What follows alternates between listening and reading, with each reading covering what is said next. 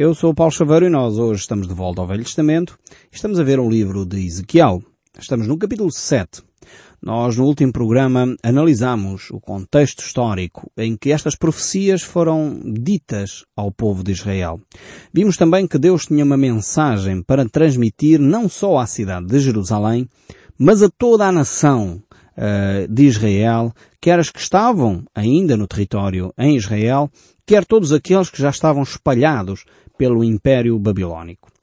Então nós vimos isso e esta mensagem foi dividida, digamos assim, em dois capítulos. O capítulo 6, que dá início a esta grande mensagem, e o capítulo 7, onde Deus continua a falar a toda a nação de Israel.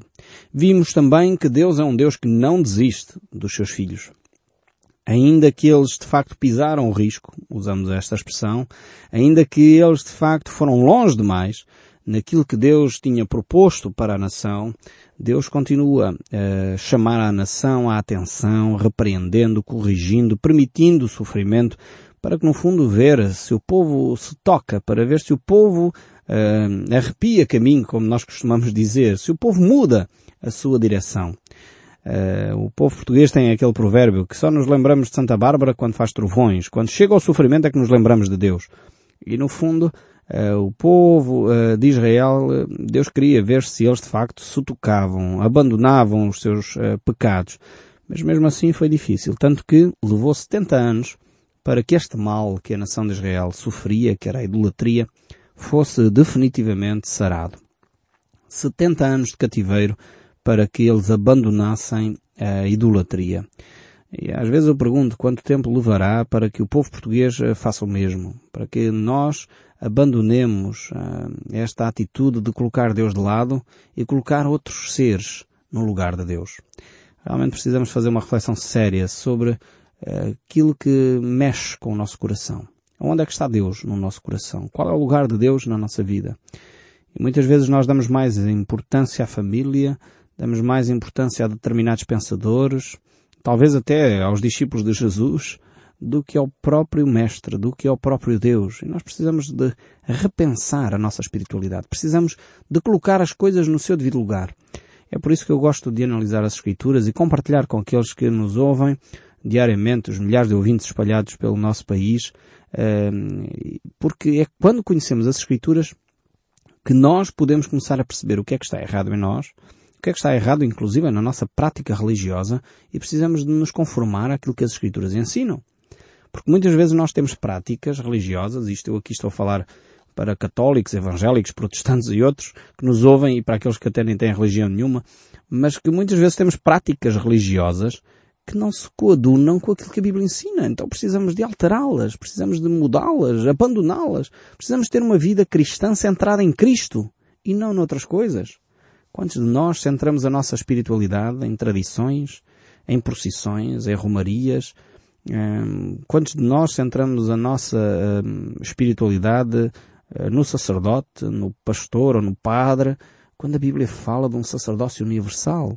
Quando a Bíblia fala que todos nós temos acesso direto a Deus? E nós eh, habitualmente voltamos para aquilo que é o Antigo Testamento. Voltamos para a velha aliança, quando já estamos numa nova aliança, celebrada em Cristo Jesus pelo seu sangue. E de facto temos que voltar às Escrituras, compreender as Escrituras. E é isso que Deus propõe aqui à nação de Israel. Então vamos ver aqui o capítulo 7, o verso 1. Diz assim, Veio ainda a palavra do Senhor a mim dizendo.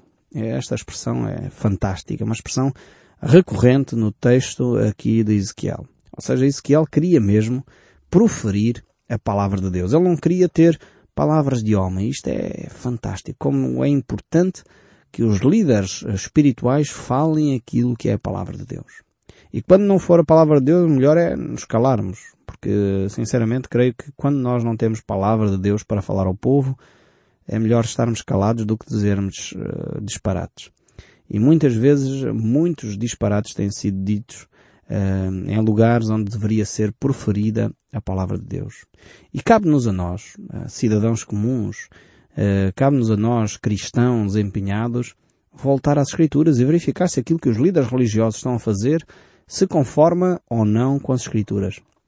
O livro dos Atos, quando Lucas escreve este livro, a uh, relatar a viagem missionária do apóstolo Paulo, Ele diz que Paulo saiu de Tessalónica, foi para Bereia e chegou àquela cidade, em Bereia, e ali os cristãos eram mais nobres. Sabe porque é que Lucas descreve aqueles cristãos de Bereia como mais nobres?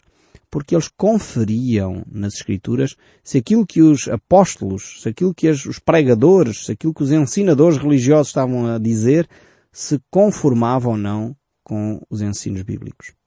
Fantástica esta atitude. Desafio a si que me está a ouvir. Se você vai a uma comunidade cristã, seja ela de que linha for, leve a sua Bíblia. Confira nas Escrituras se aquilo que está a ser proferido pelo líder, pelo pastor, pelo padre, pelo, enfim, quem está a dirigir o tempo de ensino se conforma ou não eh, com o ensino bíblico. Tenha uma mente crítica, uma mente analítica, uma mente que analisa aquilo que está a ser dito. E isso certamente a Bíblia diz que você, se fizer isso, é alguém mais nobre. Não é alguém desconfiado, atenção. Não confunda as coisas. Ser desconfiado com o ser mais nobre, com ser alguém que analisa as coisas. Analisar não é pecado, antes pelo contrário. É algo útil para que não sejamos enganados e como meninos, como diz o apóstolo Paulo, levados por todo o vento de doutrina. Infelizmente às vezes é assim.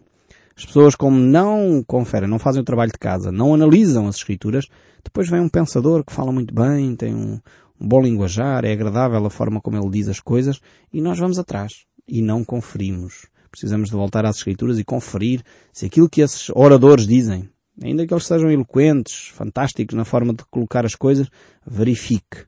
Verifique na Bíblia se aquilo que está a ser proferido se conforma com o contexto histórico, com o contexto cultural, com a teologia que a Bíblia ensina, porque às vezes há textos bíblicos que são retirados do seu contexto trazem uma mensagem que não se coaduna com o ensino de Deus. E nós temos que ser críticos. Aliás, era o caso aqui em Ezequiel, que claramente havia ali um grupo de falsos mestres que tinham um, discurso aparentemente agradável. Eles diziam, não, nós somos o povo de Deus, nós vamos voltar à terra prometida, o Senhor é o nosso Senhor, Ele vai cuidar de nós, Ele não desampara o seu povo, nós somos o povo eleito, o povo escolhido. Um discurso bonito, hein?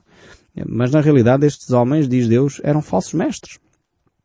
Como é que é possível uma mensagem tão bonita uh, ser proferida por falsos mestres? Porque esta não era a mensagem de Deus para o povo de Israel. Porque na realidade o povo estava a viver em idolatria, o povo estava a viver uma vida de imoralidade sexual, o povo estava a viver numa vida de, de infidelidade.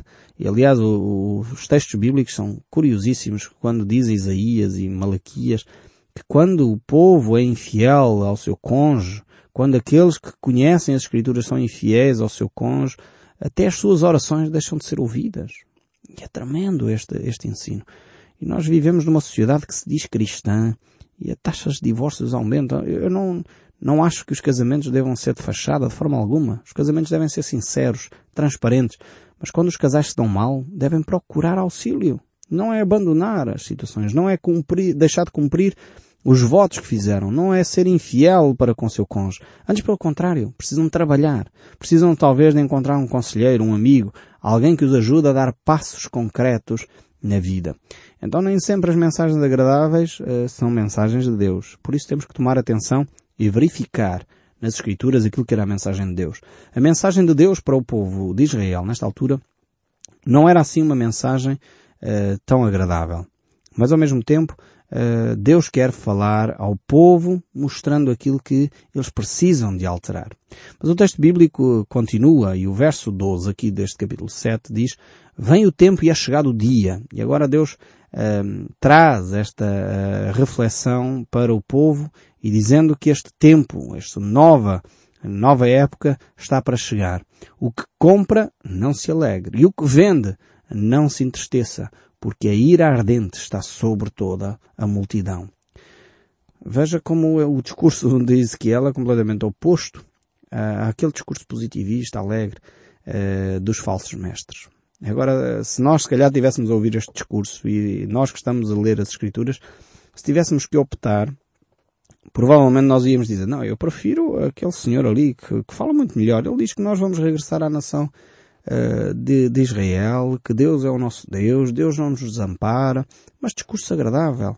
Eu prefiro este discurso do que ouvir dizer que de facto a ira ardente de Deus está sobre nós, que nós somos pecadores, que nós somos pessoas que estão a viver fora da vontade de Deus.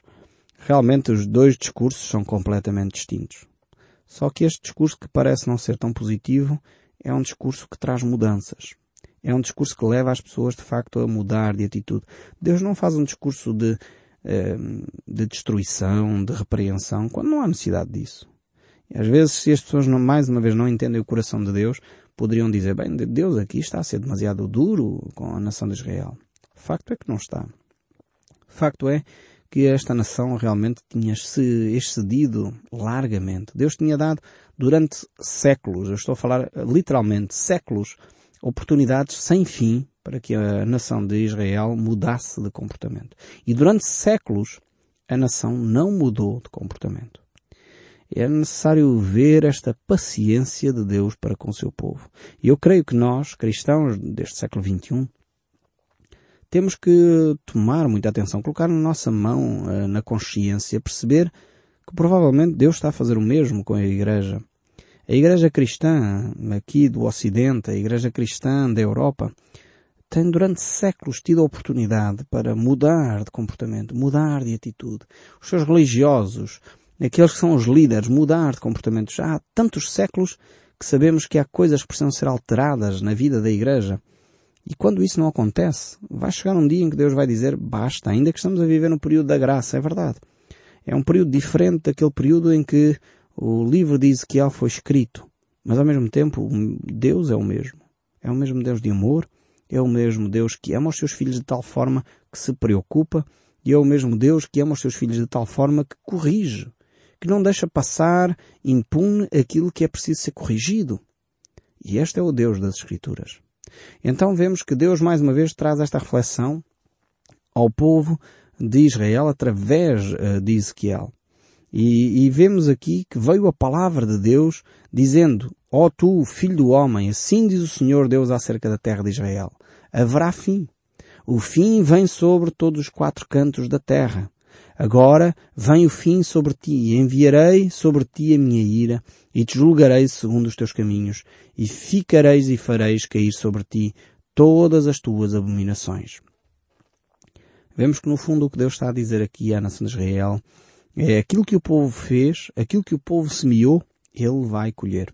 Farei, diz o, este último verso, farei cair sobre ti todas as tuas abominações. Ou seja, Aquilo que o povo de Israel ia colher era aquilo que eles tinham semeado. Eles tinham praticado uma série de abominações e Deus diz, vão cair sobre ti essas abominações que vocês praticaram. Ou seja, vocês quiseram seguir esse caminho, eu permito que sigam esse caminho. Vão sofrer as consequências. Vão sofrer as consequências de terem optado por viver uma vida fora de Deus. Vão sofrer as consequências de terem procurado viver eh, longe da minha vontade. E quando nós fazemos o mesmo, Deus permite que as consequências venham sobre nós. A pessoa pode dizer eu sou cristão, mas se se envolve ativamente com o alcoolismo, dizendo, ah, eu não quero saber, Deus diz para eu não beber demais, mas eu bebo. Eu bebo e vou para a estrada e conduzo. E depois tenho um acidente. Não me venha dizer que foi Deus que agora é mau e que me permitiu um acidente. Deus poderia ter poupado, pois. Deus podia ter partido a garrafa de vinho antes dela chegar à mesa, ou Deus podia ter partido o copo na sua mão antes de você beber. É verdade. Mas nós somos responsáveis pelos nossos atos. E no fundo é, é, o que Deus está a dizer aqui à nação de, de Israel. As abominações que vocês praticaram, aquilo que vocês queriam que acontecesse, vai acontecer. Eu vou deixar-vos sofrer as consequências dos vossos atos. Se nós de facto bebemos demais, então vamos sofrer as consequências dos nossos atos. Provavelmente vamos ter problemas hepáticos. Provavelmente vamos ter problemas disfuncionais na, na, nossa vida familiar. Provavelmente vamos começar a ter dificuldades no nosso trabalho. Vamos começar a ter dificuldades nos nossos relacionamentos. E depois o problema na nossa sociedade é que o alcoolismo é relativamente aceite. Mas precisamos começar a tomar medidas sérias, no sentido de impedir que esse flagelo continue a assassinar famílias inteiras na nossa nação. O negócio uh, do álcool não pode uh, prejudicar desta forma a nossa sociedade. São milhões de pessoas que estão envolvidas, direto ou indiretamente, uh, com os prejuízos do alcoolismo. É verdade que nós temos que combater a toxicodependência, sem dúvida, mas o alcoolismo é uma forma dela. Eu sei que alguns vão ficar chocados. Alguns vão se calhar já tentar desligar o rádio, porque não querem ouvir isto. Isto é, não, agora, comparar-me a mim com os toxicodependentes, mas que horror. Eu não sou assim. A maior parte dos alcoólicos não se consideram alcoólicos. E sabem porquê? Porque socialmente isto é aceito no nosso país. Precisamos de mudar este tipo de situações, porque as dificuldades que isso gera e os problemas que ele gera nas nossas famílias são demasiado graves para continuarmos de boca fechada sobre este assunto. É necessário, de facto, que as pessoas que bebem em excesso o provem. Se você diz que não tem problemas com alcoolismo, deixe de beber, hoje mesmo. Durante três meses não beba mais. E não beba mais para o resto da sua vida. Se você realmente não tem esse problema na sua vida, não vai sentir falta do álcool. O problema é que a maior parte dos alcoólicos dizem não ter problema com o alcoolismo, mas não são capazes de passar um mês ou dois sem beber. Porquê? Porque são viciados. E é necessário realmente tomar consciência do seu problema. E dessa forma, então, vão poder libertar-se uh, desse vício. Deus permitiu que a nação de Israel começasse a sofrer as consequências dos seus atos. E muitas vezes Deus permite também na nossa própria vida que cada um de nós sofra as consequências das nossas escolhas, dos nossos atos. Aquilo que nós fazemos, temos de ser responsáveis por, por essas decisões. Se nós decidimos não ler a Bíblia, se nós decidimos não ter comunhão com Deus, depois admiramos-nos que a nossa vida fica toda enredada, toda complicada, cheia de dificuldades, porque não seguimos as orientações de Deus. Deus tem um plano bom e agradável para nós. As Escrituras dizem que a vontade de Deus é boa, é perfeita e é agradável. Mas nós queremos esta parte sem conhecer aquilo que é a vontade de Deus para o nosso dia a dia. Precisamos de eh, conformar a nossa vida a esse dia a dia de Deus para que esta experimentemos essa boa vontade da parte de Deus. Mas o texto bíblico prossegue a fazer esta reflexão com a nação de Israel e diz: Os meus olhos não te pouparão, nem terei piedade, mas porei sobre ti os, os teus caminhos e as tuas abominações estarão no meio de ti. Sabreis que eu sou o Senhor. Mais uma vez reforça aqui a ideia de que o povo vai de facto sofrer as consequências dos seus atos. Assim diz o Senhor Deus, mal após mal, eis que vem. Haverá fim, vem o fim, despertou-se contra ti. Vem a tua sentença, ó habitante da terra. Vem o tempo e é chegado o dia da turbação e não da alegria, nem dos montes. Agora em breve derramarei o meu furor sobre ti, cumprirei a minha ira contra ti, julgar-te-ei segundo os teus caminhos e porei sobre ti todas as tuas abominações. Os meus olhos não te pouparão, nem terei piedade segundo os teus caminhos, assim te castigarei das tuas abominações, estarão no meio de ti. Sabereis que eu sou o Senhor, eu é que firo. Vemos aqui que Deus eh, deixa de facto que estas situações ocorram e ocorram de uma maneira tal que o povo vai tomar consciência dos seus, dos seus atos, dos seus erros. Eles vão perceber que aquilo que eles fizeram de facto não agradou a Deus. E diz ainda o verso 10, Eis o dia, eis que vem, brotou a tua sentença, já floresceu a vara, reverdeceu a soberba, levantou-se a violência para servir de vara perversa, nada restará deles, nem das suas riquezas, nem dos seus rumores, nem da sua glória. Vem o tempo, é chegado o dia. O que compra não se alegra, o que vende não se entristeça, porque a ira ardente está sobre toda a multidão deles, porque o que vende não tornará a possuir aquilo que vendeu pois mais que viva, porque a profecia contra a multidão não voltará atrás. Ninguém fortaleça a sua vida com as suas próprias iniquidades. Trocaram a trombeta e prepararam tudo, mas não há quem vá à peleja, porque toda a minha ira ardente está sobre toda a multidão deles. E ainda o verso 19. A sua prata lançaram pelas ruas, o seu ouro lhes será como sujeira. Nem a sua prata, nem o seu ouro os poderá livrar no dia da indignação do Senhor. Eles não saciarão a sua fome, nem lhes encherão o estômago, porque isto lhes foi o tropeço para cair em iniquidade. Este último verso 19 é extremamente interessante, porque todos nós, seres humanos, não aprendemos com a história nem com os erros dos outros. O povo de Israel estava a alicerçar a sua confiança na economia. Pensavam bem, nós temos ouro, nós temos prata, nós temos, enfim, bens materiais e estamos tranquilos da nossa vida. Nenhum mal nos vai acontecer. Infelizmente nós caímos no mesmo erro nesta altura do campeonato. Neste século XXI nós confiamos mais na economia do que na nossa vida espiritual, na nossa relação com Deus.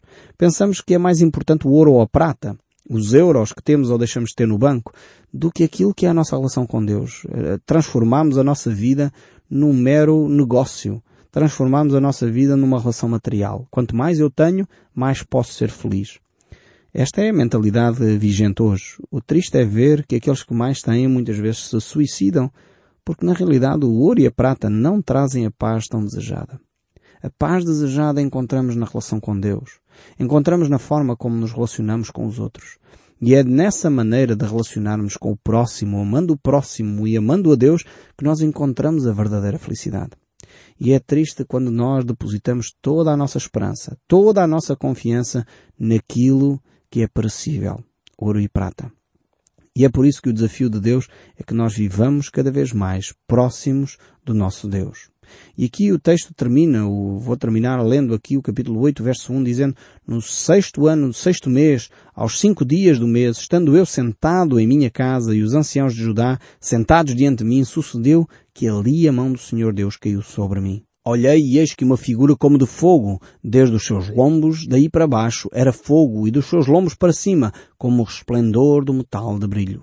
Estendeu ele ali uma semelhança de mão e me tocou pelos cachos dos cabelos e o Espírito me levou entre a terra e o céu e me levou a Jerusalém em visão de Deus até a entrada do pátio da porta de dentro e que olha para o norte onde estava colocada a imagem do ciúme que provoca ciúme de Deus. Eis que a glória de Deus de Israel estava ali, como a glória que eu vira no vale.